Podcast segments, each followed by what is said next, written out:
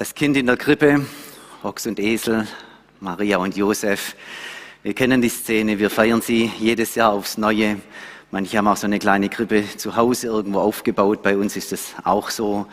Und das ähm, hat auch so seinen, seinen Zweck, sich immer wieder neu darauf zu besinnen, dass Jesus in diese Welt gekommen ist. Und wir feiern dann immer die vier Adventssonntage, die darauf hinführen. Das kennen wir, das ist uns geläufig. Ich möchte heute diese ganze Geschichte mal aus einer anderen Perspektive beleuchten, nämlich aus der Perspektive des größten Jesus-Propheten im Alten Testament, und das ist der Prophet Jesaja. Und wir werden durch dieses ganze Buch Jesaja durchgehen, relativ schnell und zügig an einigen Punkten uns kurz einfinden und draufschauen und ihr werdet staunen, wie viel von dem, was Jesus letztlich verkörpert hat, schon vorhergesagt war durch diesen großartigen Propheten Jesaja. Und dadurch werden wir diese Jesus-Geschichte einbinden in das große Ganze, der Heilsgeschichte Gottes, so möchte ich mal sagen. Und wo fängt die an? Die fängt weit vorne im Alten Testament an, da möchte auch ich schnell beginnen, nämlich im ersten Buch Mose, Kapitel 12. Da geht einfach alles los. Nicht bei Jesus, sondern in 1. Mose 12 mit Abraham. Da macht nämlich Gott dem Abraham ein dreifaches Versprechen. Und wer vor vier Jahren von euch da war und meine Bundespredigt gehört hat und sich's gut gemerkt hat, was ich nicht erwarte, dann, dann wisst ihr, dass dieser Abraham ein dreifaches Versprechen bekommen hat. Gott sagt Abraham, du wirst ein Land bekommen, das ist das Land Kanaan, Israel, wo auch heute der Staat Israel wieder beheimatet ist. Du wirst ein Volk bekommen, nämlich das Volk Israel. Volk plus Land zusammen gibt eine Nation. Und so soll diese Nation Israel zum Segen werden. Und zwar interessanterweise für die ganze Welt, für die gesamte Menschheit. Das ist die Idee. So geht's los in 1. Mose 12. Und genau dieses zum Segen werden, auch das ist bei Jesaja nochmals aufgegriffen, indem man Jesaja 60 sagt, mache dich auf, werde Licht, denn dein Licht kommt. Du Israel sollst Licht werden, Licht für die ganze Nationen in der Welt. Das ist die Bestimmung Israels. Israel ist groß geworden in Ägypten.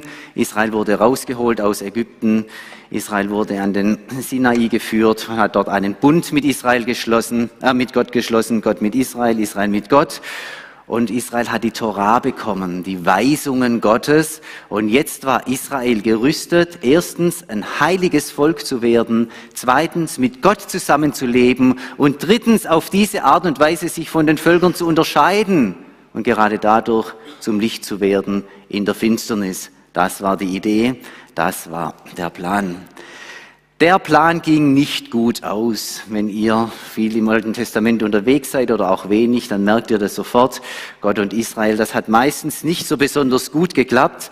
Und deswegen hat Gott die Propheten gesandt. Immer und immer wieder neue Leute, Sprachrohre Gottes, die in die Situation hineingesprochen haben. Und was haben sie verkündigt? Eigentlich, wenn man es zusammenfassen möchte, sind es nur zwei Botschaften, kann man sich ganz gut merken. Sie haben auf der einen Seite Gericht angekündigt und haben, haben gesagt, ihr Israeliten, ihr seid nicht mit Gott unterwegs, das wird Gericht nach sich ziehen. Sie haben auf der anderen Seite aber auch das Heil verkündigt. Gott wird nicht ewig mit euch zornig sein. Gott euch, wird euch wieder sammeln. Gott wird euch wieder herstellen. Gott bleibt bei euch. Er bleibt euer Gott und ihr bleibt sein Volk. Diese zwei Botschaften haben sich eigentlich beständig abgewechselt.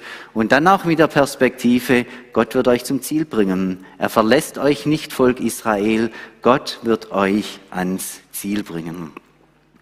Unter diesen Propheten ragt wieder der Prophet Jesaja heraus, um den wir uns jetzt gleich besonders kümmern wollen. Jesaja hat nicht nur das Verhältnis zwischen Gott und Israel so im Fokus, wie es alle Propheten haben, sondern er setzt ganz stark den Fokus auch auf einen Knecht Gottes, so nennt er ihn, ein Knecht Gottes. Gott selber sagt, ich sende einen Knecht, also den Messias. Aus neutestamentlicher Sicht ist es Jesus. Hm? Und gleichzeitig hat er den Fokus auf den Völkern. Gott Israel, Messias Völker. Also diese, diese vier Faktoren, möchte ich mal sagen, die sind im Propheten Jesaja in besonderer Weise präsent. Und dieser Gottesknecht ist eben der, der im Auftrag Gottes unterwegs sein wird, der Messias, der Erlöser. Und aus neutestamentlicher Perspektive ist es Jesus. Die Juden werden das teilweise anders auslegen, das ist mir klar. Aber ich komme vom Neuen Testament her und führe euch jetzt mal durch die wichtigsten Stellen. Fangen wir an mit dem Kind, mit dem Kind in der Krippe. ein Weihnachtsvers, der zu Weihnachten oder an Advent oftmals zitiert wird, Jesaja 7, Vers 14. Seht, heißt es dort, die Jungfrau wird ein Kind erwarten, Maria. Sie wird einem Sohn das Leben schenken und er wird Immanuel genannt werden. Das heißt, Gott ist mit uns. Was für ein besonderes Kind, das dazu führt, dass die Menschen auf der Erde sagen können, Gott ist mit uns. Wie funktioniert das eigentlich? Wissen wir es als Christen? Jesus ist derjenige, der die Distanz zwischen Gott und den Menschen, zwischen Gott und auch dem Volk Israel, diese Distanz überbrückt. Jesus ist derjenige, der das wegräumt, was zwischen Gott und den Menschen steht. Die Bibel nennt das Sünde. Da steht was dazwischen. Er nimmt es weg, sodass plötzlich Gott und Menschen, Gott und Israel nahe zusammenkommen können und wir heute sagen können, Gott ist mit mir. Ich hoffe, ihr könnt das alle sagen. Ich hoffe, ihr seid alle an den Punkt gekommen, dass ihr Jesus begegnet seid, Jesus ins Herz aufgenommen habt und gemerkt habt, wie er euch mit Gott versöhnt und euch Gott nahe bringt und der ferne Gott, von dem ihr vorher vielleicht nicht viel wusstet, plötzlich zu eurem Vater wird, der euch begleitet. Gott mit uns.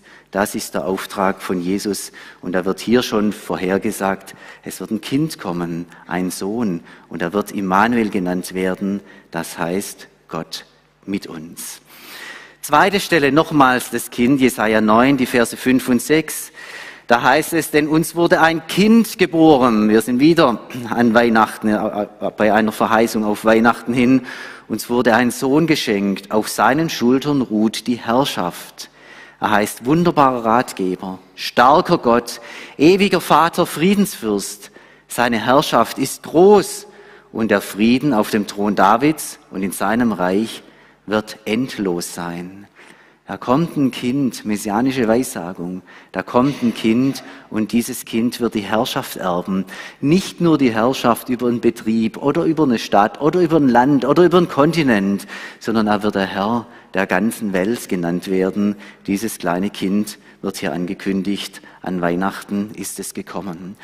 Und diese Herrschaft ist eine besondere Herrschaft. Sie ist nämlich mit Frieden verbunden. Der Frieden wird uns heute noch beschäftigen in den nächsten Minuten. Mit Frieden verbunden. Frieden auf dem Thron Davids, also Frieden für Israel und Frieden in seinem ganzen Reich weltweit. Frieden auf Erden, das ist hier schon vorhergesagt.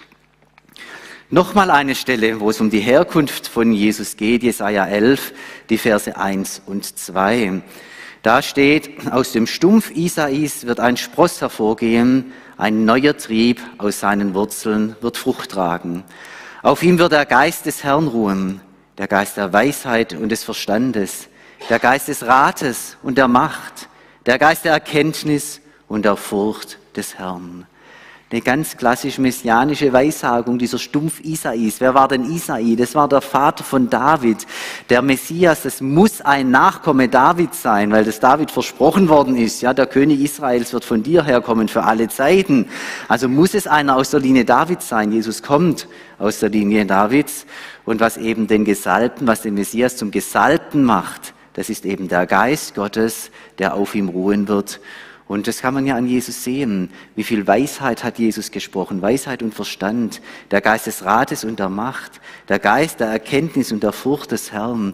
Genau dieser Geist hat in und durch Jesus gewirkt wie nie wieder durch einen Menschen und auch nie zuvor. Jesaja hat ihn schon vorhergesagt. Gott hat Jesaja diese Worte gegeben, um sie lange Zeit vorher auszusprechen. Ja, und dann kommt er, der Messias. Jetzt kommen wir in die zweite Phase von diesem großartigen Propheten Jesaja. Jesaja 40, die Verse 3 bis 5. Ich bin mal gespannt, ob ihr diese Stelle erkennt. Da heißt, eine Stimme ruft, baut dem Herrn eine Straße durch die Wüste, ebnet unserem Gott einen Weg durch die Steppe. Dann wird die Herrlichkeit des Herrn offenbar und alle Menschen werden sie sehen. Dies hat der Herr beschlossen. Preisfrage an euch. Im ersten Gottesdienst wusste es jemand außerhalb eures guten Pastors. Preisfrage an euch. Wer ist diese Stimme? Wann trat sie auf und wie hieß sie? Von wem ist hier die Rede? Ja, genau, genau. Du darfst ruhig laut sagen. Das ist Johannes der Täufer. In allen vier Evangelien wird er am Anfang dargestellt als der Wegbereiter des Herrn, als der Wegbereiter des Messias Jesus. Wie hat er denn das gemacht? Der Johannes der Täufer, der hatte eine Riesenaufgabe. Er sollte das Volk Israel zur Umkehr führen. Und das hat er gemacht, Täufling für Täufling, Umkehr, Erneuerung des Lebenswandels. Er hat den Menschen tatsächlich vor Augen geführt, er hat sie zu der Erkenntnis geführt, was falsch läuft in ihrem Leben und hat ihnen den Ausweg gezeigt, die Orientierung an Gott, die Orientierung an der Torah. Wie sieht denn das richtige Leben mit Gott aus? Er hat die Israeliten wieder auf die richtige Bahn gebracht und er hat sie so vorbereitet, den Messias, Jesus empfangen zu können. Das war seine Aufgabe, das war sein Job. Johannes ist der Einzige, der in den Propheten als Prophet wieder vorhergesagt und verheißen wird. Ein ganz besonderer Mann. Warum? Weil er nicht einer der vielen Propheten war. Er war der Prophet, der Jesus, den Messias, vorbereitet hat, der ihm vorausgegangen ist. Das ist eine einmalige Aufgabe, eine ganz besondere Sonderstellung, die Johannes hier hat. Und dann kommt Jesus, er tritt auf und wieder sind wir bei Jesaja. Auch das hat Jesaja schon vorhergesagt. Jesaja 42, Vers 1. Da heißt es, siehe, das ist mein Knecht, den ich halte, und mein Auserwählter, an dem meine Seele wohlgefallen hat. Ich habe ihm meinen Geist gegeben, er wird das Recht unter die Heiden bringen. Dieser Knecht, an dem meine Seele wohlgefallen hat. Wo im Neuen Testament fallen diese Worte wieder? Wo wird daran angeknüpft? Das ist ganz schön versteckt. Ich bin gespannt, ob es jemand weiß. Sonst frage ich doch euren Pastor, dann kriegt er nochmal fünf Punkte, dann sammelt sich sein Punktekonto. Ja, hervorragend, ganz toll. Bei der Taufe Jesu, da zitiert Gott sich selber, nämlich genau diese Stelle, die er dem Jesaja schon gegeben hat, die nimmt Gott und spricht sie über Jesus aus und sagt, der, der da verheißen worden ist, das ist dieser Jesus hier, der jetzt im Taufwasser steht. Und das hat man ihm ja nicht angesehen, da waren Tausende von Täuflingen. Und plötzlich kommt dieser Handwerker aus Nazareth, kommt in die Taufe, der Himmel öffnet sich, Gott sagt, der ist es, er wird der Messias sein. Und was passiert dann? Dann der Heilige Geist kommt vom Himmel herab. Jesus bekommt seine Messias-Salbung, die Fülle an Heiligem Geist, die nie wieder ein anderer Mensch hatte.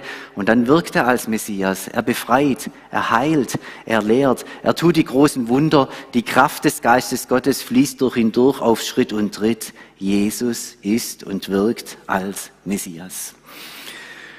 Und dann nochmal eine Stelle, und wieder werden wir sehen, die führt zu Jesus hin, Jesaja 61, Vers 1. Wieder der Geist des Herrn, also Jesus, der Geistgesalbte, das ist das große Thema. Jesus hat den Heiligen Geist. Und hier steht Jesaja 61, der Geist des Herrn ruht auf mir, denn der Herr hat mich gesalbt, um den Armen eine gute Botschaft zu verkündigen. Er hat mich gesandt, um die zu heilen, die ein gebrochenes Herz haben und zu verkündigen, dass die Gefangenen freigelassen und die Gefesselten befreit werden.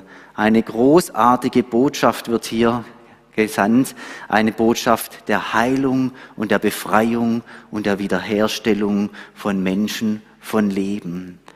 Wo wurden diese Worte ausgesprochen? Ich bin sehr zuversichtlich, dass es jemand weiß im Neuen Testament.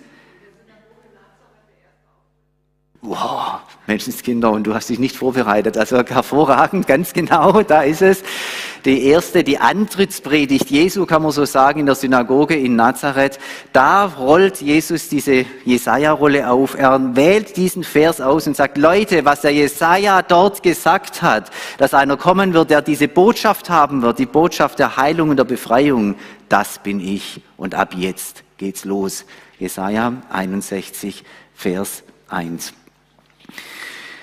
Der Messias ist ja eigentlich einer, der zunächst mal für Israel kommen wird, zur Wiederherstellung Israels und zur Befreiung Israels. Das ist das Messias-Konzept, das jüdische Messias-Konzept. Da kommt einer, um Israel wiederherzustellen, um Israel geistig zu erneuern. Das ist sozusagen mal die Grundidee, so möchte ich sagen.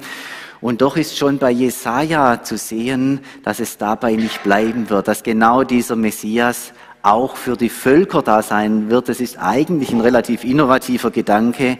Jesaja 49, Vers 6. Da steht es schon, da sagt Gott selber, es genügt nicht, dass du mein Diener bist, nur um die Stämme Israels wieder aufzurichten und Israel zur Umkehr zu führen. Da ist natürlich auch, der Messias ist und bleibt der Messias Israels, aber es geht weiter.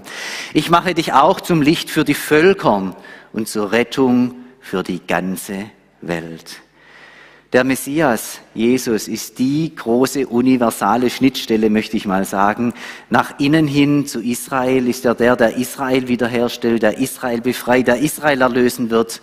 Und nach außen hin ist er dann auch das Licht der Nationen, der Retter für die ganze Welt. Und deshalb sind auch wir da mit dabei. Deswegen durfte auch das, Israel, das Evangelium zu uns kommen, dass wir zu Jesus finden und seine Erlösung erfahren. Wir wissen, dass dann alles anders kommt. Jesus tritt, möchte seine Herrschaft antreten als König, als Messias. Er setzt sich sogar auf diesen Esel nach Sacharja, er zieht hinein nach Jerusalem und eigentlich, wenn man die Schrift kennt, glaubt man, dass jetzt der Messias auf den Thron Davids sitzt, also das Reich Gottes aufrichtet, Israel wiederherstellt. Aber die Geschichte geht ganz, ganz anders aus. Jesus landet nicht auf dem Thron Davids, er landet am Kreuz. Er wird ermordet, er wird umgebracht. Und da kann man schon jetzt irritiert werden und sagen, ja, wenn es der Messias sein soll, dann kann es doch so nicht ausgehen, dann kann doch das nicht der Fortgang der Geschichte sein. Aber wenn man Jesaja kennt, ist man sogar darauf vorbereitet, auf das Kreuz. Jesaja 53, Vers 4 bis 5, da ist von der Kreuzigung, vom Tod Jesu die Rede. Und da wird sogar schon gesagt, was es bedeutet, dieser Schock der Kreuzigung, was steht denn geistlich dahinter? Jesaja sagt dort, er nahm unsere Krankheiten auf sich und trug unsere Schmerzen. Und wir dachten, er wäre von Gott geächtet, geschlagen und erniedrigt. So sieht ja so eine Kreuzigung aus. Doch wegen unserer Vergehen wurde er durchbohrt, wegen unserer Übertretungen zerschlagen. Er wurde gestraft, damit wir Frieden haben. Durch seine Wunden wurden wir geheilt. Was ist denn da passiert? Der Messias, der Knecht Gottes, er kommt als Stellvertreter und er nimmt uns unsere Sünden ab. Die Sünden, die wir getan haben, die Sünden, die uns in Schwierigkeiten mit Gott bringen, die Sünden, die uns von Gott trennen, die Sünden, die uns eigentlich geradewegs in die Hölle schicken. Genau diese Sünden, die wir getan haben, nimmt der Messias auf sich. Diese Sünden bringen ihn um und das Ganze tut er, damit wir frei sein können. Das ist der Jesus, das ist der Messias, das hat er für uns getan und Jesaja hat schon davon gewusst. Aus diesem Vorgang, aus diesem grauenvollen Vorgang der Kreuzigung wurde eine grandiose Botschaft die Botschaft des Evangeliums, die Botschaft von der Befreiung, die Botschaft, was Jesus für uns bedeutet, was Jesus für uns getan hat. Und diese Botschaft wurde verkündet in der ganzen Welt und selbst das hat Jesaja schon irgendwie gewusst, dass es eines Tages dahin kommen wird. Die Botschaft läuft raus in die ganze Welt. Jesaja 66, Vers 19 heißt es nämlich, ähm, von Gott, einige der Überlebenden schicke ich als Botschafter zu den Völkern, die von meinem Ruhm noch nicht gehört und meine Herrlichkeit noch nicht gesehen haben. Dort werden sie den Völkern meine Herrlichkeit verkündigen. Jesaja wusste, es kommt die Zeit, da werden Leute aus Israel hinausgehen in die ganze Welt. Und die Welt weiß ja nichts von Gott. Die Welt hat ihre eigenen Götzen und ihre eigenen Götter, ihre eigenen Konzepte und Überzeugungen, aber sie hat keinen Zugang zu Gott. Aber Israel weiß was von Gott und die messianischen Juden sowieso, weil sie den Messias kennen. Und Gott sagt, da wird die Zeit kommen, da gehen die Leute raus und werden in der Welt draußen den Ruhm Gottes vermehren und von seiner Herrlichkeit berichten. Und das ist die Stelle, auf die wahrscheinlich Paulus Bezug genommen hat, als er gesagt hat, ich muss rausgehen in die Welt. Jetzt ist die Zeit gekommen, wo Jesaja 66, 19 erfüllt werden muss. Dazu braucht es Leute, die das machen. Es ist meine Berufung. Ich muss diese, diesen Vers hier in Erfüllung bringen. Ich muss den Nationen von Jesus und von seiner Herrlichkeit erzählen. Und dann schließt sich ein erstaunlicher Vers an, dann geht es nämlich sehr interessant weiter, Jesaja 66, Vers 20. dann passiert da ja was. Jetzt landet das Evangelium in den Völkern, Menschen kommen zum Glauben. Und was machen denn die Völker jetzt?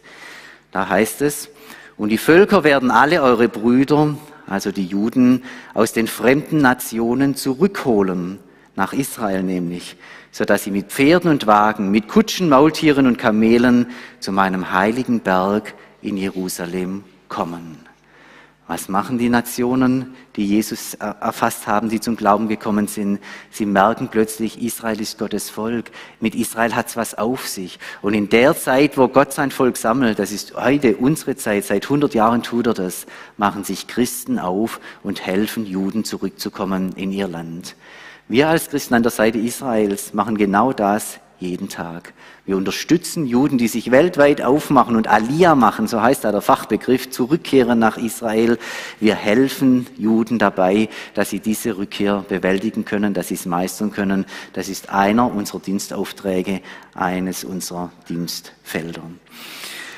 Ja, und wenn dieser Prozess gut weitergeht, dann steht am Ende, wenn Jesus dann auch wiederkommt, sein großes Friedensreich.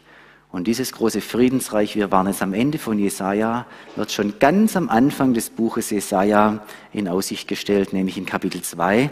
Und mit diesem Text möchte ich schließen, Jesaja 2, die Verse 2 bis 4.